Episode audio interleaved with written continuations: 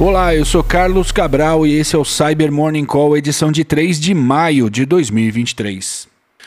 Especialistas da Forescout documentaram ontem três novas vulnerabilidades na implementação do protocolo BGP, ou Border Gateway Protocol, pelo FR Routing, um pacote de software com o objetivo de tornar realidade a comunicação de sistemas por meio de diversos protocolos.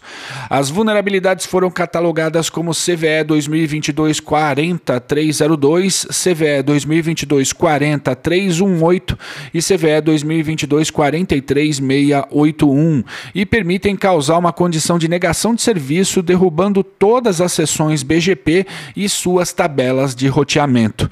As vulnerabilidades afetam a versão 8.4 do FR Routing, o qual faz parte de uma série de outros sistemas.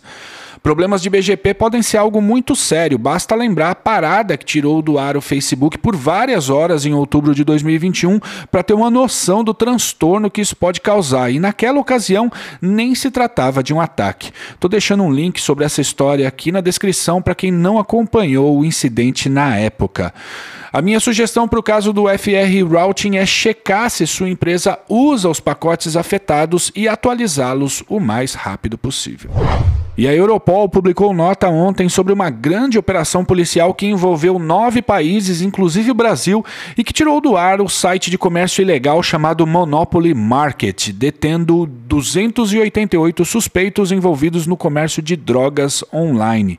Foram apreendidos mais de 50 milhões de euros em dinheiro e criptoativos, 850 quilos de drogas e 117 armas de fogo.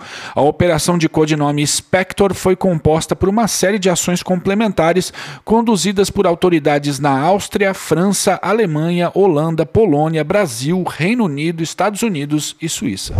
E repercutiu ontem um alerta da Fortinet sobre o aumento nas tentativas de ataque contra dispositivos do tipo DVR produzidos pela TBK. DVRs são dispositivos que gravam imagens de um circuito interno de TV e a TBK está nesse mercado desde a década de 90, tendo mais de 600 mil câmeras e 50 mil gravadores ativos em empresas de diferentes setores ao redor do mundo.